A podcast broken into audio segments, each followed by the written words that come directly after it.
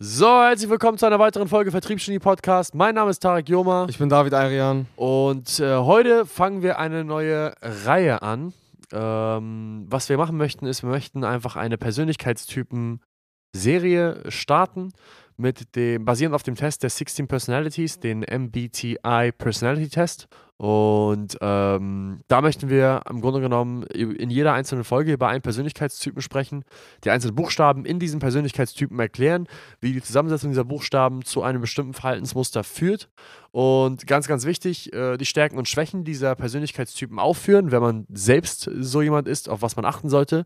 Und äh, was, glaube ich, auch sehr, sehr äh, hilfreich sein wird, ist, wie gehe ich mit diesem Persönlichkeitstypen um und wo könnte ich bei ihm ins Fettnäpfchen treten, beziehungsweise wie kann ich seine Stärken für mich nutzen. Ja, perfekt. Eigentlich ein sehr geiles Thema. Bei sehr vielen unserer Kunden aktuell ziemlich relevant, da die ja eigentlich am Fließband mittlerweile Leute einstellen möchten und auch einstellen. Ähm, heutige Folge starten wir mit der Exekutive. Exekutive, Persönlichkeitstyp, ähm, sehr empfehlenswert für den Vertrieb. Äh, grundsätzlich dazu gesagt, die Buchstabenkombination ist ESTJ. Vielleicht erklären wir jetzt, sollen wir nochmal erklären, was das, was das bedeutet? Ja. Also extrovertierte Persönlichkeiten, dafür steht das E. Observant, das sind Personen, die sehr, sehr stark. Intuitiv. Äh? Nee, warte mal, ist nicht intuitiv. Nein, nein, ist observant. Das heißt, die, diese Person ist sehr, sehr stark auf das Hier und Jetzt fokussiert, auf die nächsten zwei, drei Schritte. T für Thinking, das sind rationale Wesen, äh, rational denkende Menschen. Und J für Planend. Genau. Warte mal, S, S ist ja im Deutschen, heißt S realitätsnah oder so. Ja, Irgendwie sowas, ja. Realitätsnah, genau. Ja, extrovertiert, realitätsnah, rational und planend. strukturiert, ja. Äh, planend und strukturiert. Eigentlich ziemlich selbsterklärend. Ich glaube, das Einzige, was man noch vielleicht ein bisschen äh, erklären sollte, ist realitätsnah. S-Leute sind halt eben aufs Hier und Jetzt fokussiert, sehen den Baum, aber manchmal den Wald nicht, ähm, nehmen Details im Hier und Jetzt extrem gut wahr und können sich auf das, was momentan relevant ist, gut fokussieren, haben dann aber eine Schwäche, was die ihre Weitsicht betrifft und ihre Kreativität. Und manchmal die Eigeninitiative. Genau. Aber das, darüber können wir ja gleich nochmal sprechen. Äh, grundsätzlich kann man also zu dem Persönlichkeitstyp Folgendes sagen: Das sind sehr, sehr geeignete Personen für Prozesse, die immer wiederkehrend sind. Das heißt, wiederholende Handlungen ähm, zu modifizieren. Das gehört definitiv zu den großen Stärken dieses Persönlichkeitstyps. Das sind auch Menschen, die können ähm, eine Sache sehr, sehr häufig machen und dabei den Prozess immer äh, optimieren, vielleicht zeiteffizienter gestalten, was auch immer. Und ja, also eigentlich immer ziemlich pflegeleicht auch gewesen. Ja, das sind sehr, sehr pflegeleichte Menschen. Ich muss äh, ganz ehrlich sagen, das sind tatsächlich, das ist der, das ist der beste Begriff, pflegeleicht. Das sind sehr, sehr einfach umgängliche Menschen. Ähm, dadurch, dass sie halt eben rational denken sind und ähm, durch ihre Kombination von S plus J, das heißt, das eine ist, die sind aufs Hier und Jetzt fokussiert, äh, was sie aber auch sehr ähm, ideenlos macht. Zugleich sind sie aber auch Leute, die Strukturen und Plan mögen und nach, einer, nach einem Plan gerne arbeiten. Sorgt es dafür, dass ihre Ideenlosigkeit gepaart mit ihrem ihrer Liebe ähm, für Strukturen dafür sorgt, dass sie sich meistens an, an, an Strukturen ketten, die bereits vorhanden sind, die bereits vorgegeben worden sind von Menschen, die etwas kreativer sind, die ihren eigenen Kopf haben. Dementsprechend sind das die perfekten Menschen, die einer guten Führungspersönlichkeit sehr gut folgen können. Und äh, deswegen nut- nutzen wir diese Persönlichkeits, äh, diese Kombination von S plus J super gerne für wiederkehrende Prozesse. Das ist, da, da haben sie auch ihre Stärke, wiederkehrende Prozesse zur Perfektion auszuführen, ohne davon abzuweichen. Diese Prozesse dann auch noch leicht zu verbessern. Umgekehrt haben sie eine große, große Schwäche darin, initiativ zu denken, von sich aus Fehler zu erkennen, von sich aus Prozesse und Strukturen zu entwerfen. Ähm, es sind keine Führungspersönlichkeiten von Natur aus.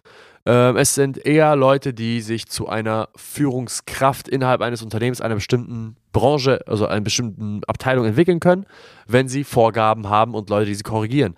Die größte Schwäche, glaube ich, einer exekutiven Kraft ist tatsächlich ihre Ideenlosigkeit und ihre Unfähigkeit zu erkennen, wenn sie gerade Fehler macht. Das ist, ja, ich denke, ich denke, das ist der größte Punkt. Also früher auch, äh, als wir, äh, wir haben ja die eine oder andere Exekutive bei uns im Unternehmen und da ist ein großes Fettnäpfchen, dass man nicht von solchen Personen erwarten sollte, dass sie irgendwas eigenes erfinden oder neu machen oder auf irgendwas anderes aufmerksam machen, was gerade vielleicht extrem scheiße läuft. So man kann diese Eigeninitiative bis zu einem gewissen Maß erwarten, aber auch nicht zu sehr. So, das war, das ist zum Beispiel ein sehr großes Fettnäpfchen, da bin ich definitiv auch schon mal reingetreten. Das ist halt manchmal ein bisschen schwierig, aber wenn man es schafft, ähm, die Stärken, die wir jetzt gerade so ein bisschen äh, aufgezählt haben, effizient zu nutzen, dann ist das eigentlich, also wie gesagt, sehr, äh, mit die beste Arbeitskraft, die man eigentlich finden kann. Ja, hundertprozentig. Ist eine, ähm, ist bei uns im Unternehmen ist uns das aufgefallen. Ich, ich vergleiche exekutive Kräfte immer ganz gern mit diesen Männchen, die du aufdrehst und dann laufen sie in eine Richtung. Weißt du? Ja. Kennst du diese playmobil Ja, ja, die man so, ja. Den das- drehst du am Rücken so eine, so eine Schraube auf und dann laufen sie immer geradeaus. Und wenn das Ding gegen die Wand läuft, läuft es aber weiterhin geradeaus, bis es Ja. keine Energie mehr hat. Bis es wieder aufdrehen muss oder den, den, den Kurs wechseln muss. Ja, Ist einfach so. ja. Heißt, für mich als Unternehmer, als, als Geschäftsinhaber ist es besonders hilfreich, wenn ich einen Prozess habe, der von A bis Z funktioniert, ihn durchstrukturiert habe und da jemanden reinsetze, der das gut kann. Ich mich aber nicht wundern sollte, dass wenn ich etwas Neues ähm, oder ein neues Problem äh, ja, auftaucht, dass ich mich darauf verlassen kann, dass diese exekutive Kraft realisiert, dass äh, erstens ein Problem besteht und zweitens sich einen Weg ausdenkt, wie es dieses Problem lösen kann, weil das wird diese Person nicht hinbekommen. Ja, definitiv. Jetzt, äh, ich, mir fällt gerade eine Sache auf. Was denkst du ähm, bezüglich Konkurrenzfähigkeit bei exekutiven Leuten? Ehrlich gesagt muss ich gestehen, dass ich in der Vergangenheit exekutive Kräfte als nicht die charismatischsten im Raum empfunden habe. Es sind, wie gesagt, umgängliche Personen, einfache Personen. Ich, ich, ich, ich nehme sie immer wahr als ähm, das obere Mittelmaß. So, Es sind niemals die Starspieler auf dem Feld, Ja. die gleichzeitig aber auch die größten Probleme machen, sondern es sind immer die Leute, die gute Leistung abliefern, aber nie Probleme machen. Ich glaube, das ist aber auch eine sehr große Stärke auf der einen Seite, weil, so wenn ich jetzt so darüber nachdenke, sind exekutive Leute extrem gut für, für, für, eine, für die Harmonie innerhalb einer Gruppe. Ja. So, die sind, hast du schon voll recht, die sind nie irgendwie ausschlagend in die eine oder andere Richtung, sondern die Nee. sind tatsächlich Zuverlässig. sehr zuverlässig, pünktlich, ähm, machen nicht extra, die machen eigentlich gar keine Probleme so selten. Ähm, nee, also ich glaube, das ist auch etwas, was du eigentlich im Unternehmen brauchst, primär. Ne? Ja. Also, ähm, ob im Vertrieb oder im Backoffice, ähm, besonders diese beiden Stellen, ich meine, am Ende des Tages, was du brauchst im Vertrieb und im Backoffice, ist eine Konstante. ja, genau, das- die Konstanze, das ist das. Du, du, du brauchst im Vertrieb eine Konstante, wo du dich darauf verlassen kannst. Ich habe jeden Monat x Neukunden. Ich habe jeden Monat y, ähm, keine Ahnung, was, was denn noch, äh, y 1000 Euro Umsatz. Mhm. Du brauchst eine Konstante, weil du brauchst eine Planungsfähigkeit. Genauso im Backoffice. Da muss jedes Mal zum 11. alles übermittelt werden zum Finanzamt. Weil Ja. da und da muss alles bezahlt werden. Also ich brauche Konstanten. Da, wo ich Konstanten brauche, weil es sonst fatal ist, brauche ich exekutive Kräfte. Da, wo ich Zuverlässigkeit brauche, brauche ich exekutive Kräfte. Auf der anderen Seite, wenn ich aber im Marketing bin und ich dort Aufgaben habe wie das Entwerfen eines Konzepts, eines Marketingkonzepts, sollte ich wahrscheinlich auf exekutive Kräfte verzichten in der Konzeptionierung von solchen Plänen Ja. und in dem in, dem, in, in der Innovation. Innovation ist, glaube ich, eine große Schwäche von exekutiven Kräften. Ja. Und ähm, deswegen ist es super, super wichtig, dass man sie dort nicht einsetzt, sondern eher zur Exekution dieser Pläne einsetzt. Ja, zur Ausführung. genau. Das sind Menschen, die, die sind sehr auch praktisch veranlagt meistens, die können Dinge sehr gut umsetzen. Und gerade was du gesagt hast bezüglich der Konstante, gerade bei so wichtigen Sachen wie zum Beispiel, ja, ob das jetzt Verkaufsgespräche sind, also Umsatz, der reinkommen muss oder das Übermitteln von irgendwelchen Daten, ähm, Belegen, was auch immer, das sind ja alles so Dinge, die da brauchst du niemanden, der jedes Mal irgendwas anderes macht. Ja. Du, brauchst, du brauchst keine Leute, die versuchen, jedes Mal den Prozess zu ändern. Du brauchst keine Leute, die mal am 10. überweisen und mal am 13. überweisen ans Finanzamt. Das brauchst du nicht. Du brauchst Leute, die tatsächlich immer wieder das Gleiche zuverlässig machen. Und da, da, da das ist eben das, das große Ding. Ich habe auch schon in der Vergangenheit oft erlebt, dass Leute in solchen Positionen eben nicht ähm, Exekutiven oder Persönlichkeitstypen mit, mit, diesen, mit, mit, mit der Buchstabenkombination eingesetzt haben, sondern so Leute, die halt angefangen haben, irgendwelche neuen Sachen auszuprobieren. Und das kann echt fatal werden. Ja. So, das ist da nochmal vielleicht wichtig an der Stelle hervorzuheben. Abschließend, was sollte ich beachten, wenn ich selbst eine exekutive Kraft bin? Was solltest du beachten? Ähm, du bist super unkreativ, dafür aber sehr zuverlässig. Du bist jemand, der Prozesse, funktionierende Prozesse perfekt bespielen kann und nicht funktionierende Prozesse nicht umdenken kann. Ähm, du bist jemand, den Leute als sehr angenehm empfinden, jedoch nicht unbedingt jemand, der ähm, die Person ist, die am auffälligsten ist und am allerersten im Kopf bleibt. Das ist, das ist so das, was, was ich über eine exklusive Kraft sagen kann. Ist so wie bei Mario Kart, du bist wahrscheinlich Mario. Alles ist bei dir sehr ausgeglichen. Ne? Ja, wahrscheinlich kann man das so sagen, safe. Und wenn ich eine exklusive Kraft bin, worauf würde ich achten? Ich würde darauf achten, dass die Prozesse, die ich annehme, die ich umsetze, von Leuten kommen, die in ihrer Domäne super stark sind. Das würde ich machen. Ja, als Exekutive ist es umso wichtiger, immer sehr gute Personen um sich herum zu haben, um die Dinge, die diese Personen, die halt in einer Sache extrem ausschlagen sind, wie zum Beispiel super kreativ, haben wahrscheinlich diese Person die Schwäche, dass sie in der Umsetzung sehr schwach sind. Und da seid ihr halt eben super drin. Ich würde einfach immer darauf achten, an wem orientiere ich mich gerade in der Tätigkeit, die ich gerade durchführe.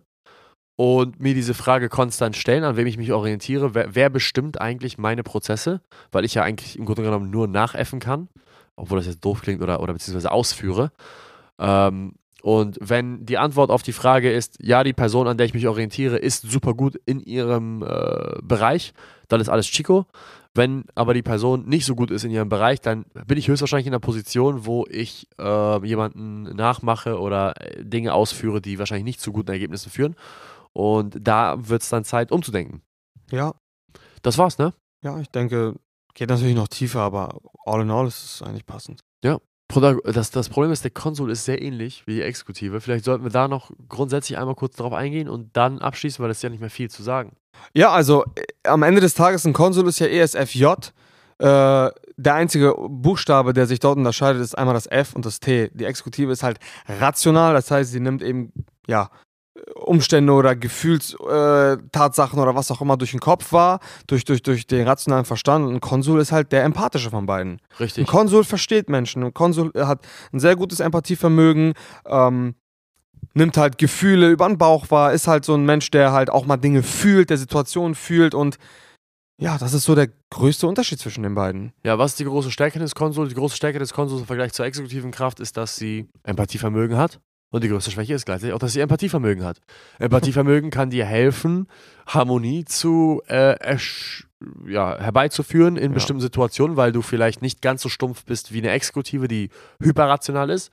Auf der anderen Seite ähm, kann es manchmal sein, dass dein äh, Empathievermögen, aber auch dein Harmoniebedürfnis in den Weg kommt, deine Ziele zu erreichen. Weil ähm, sehr, sehr oft wird es so sein, dass um bestimmte Ziele zu erreichen im Leben, du nun mal manchmal Dinge tun musst, die ähm, nicht ganz so harmoniebedürftig sind. Gibt's ja, gibt's ja ein ganz einfaches Beispiel. Wenn du im Vertrieb arbeitest und ein zu großes Empathievermögen hast, dann fängst du vielleicht an, irgendwann die Einwände von Leuten, weil sie eben plausibel klingen, zu glauben und nachzuvollziehen. Ja, oder wenn du Geldeintreiber bist, dann wirst du anfangen, Forderungsmanagement. Ja, das kann, also Forderungsmanagement würde ich auf jeden Fall keinen Konsul einstellen, aber das ist halt das Problem. Und äh, wenn du dort halt anfängst, die Leute zu sehr zu verstehen, dann wirst du sie halt niemals vom Gegenteil überzeugen können, weil du ja selber halt verstehen kannst, weil du eben so empathisch bist. Ja. Das ist halt das beste Beispiel dafür, warum das halt manchmal ein Problem sein kann. Ja, 100 Prozent. Also du wirst, du wirst anfangen, vielleicht, ich, ich gebe immer das Beispiel von, von diesem Boxer, der der Konsul ist eine, eine, eine, exekutive Kraft, wenn, wenn, wenn ich Boxtrainer bin und ich will eine exekutive Kraft beibringen, wie sie noch tödlicher im Ring ist und ich zu ihr sage, hey, wir gehen heute jagen und du schießt diesem Reh zwischen die Augen, der wird es einfach machen, weil er weiß, okay, um Champion zu werden, muss ich tödlicher werden im Ring. Um tödlicher werden zu, zu werden im Ring, muss ich jetzt ein bisschen so das, das Killerinstinkt entwickeln. Ich schieße diesem Reh jetzt zwischen die Augen. Ähm, was ein Konsul macht, ist, der hat halt ein Empathievermögen, was ihn davon abhält, äh, das zu tun, was notwendig ist, um seine Ziele zu erreichen, weil es einfach ein zu großes Empathievermögen empfindet gegenüber diesem Reh. Ja. Und das ist halt einfach grundsätzlich das, was äh, den Konsul vom Exekutiv unterscheidet. Das heißt, Schwäche sowie Stärke zugleich ist das Empathievermögen. Man muss mal einfach darauf achten.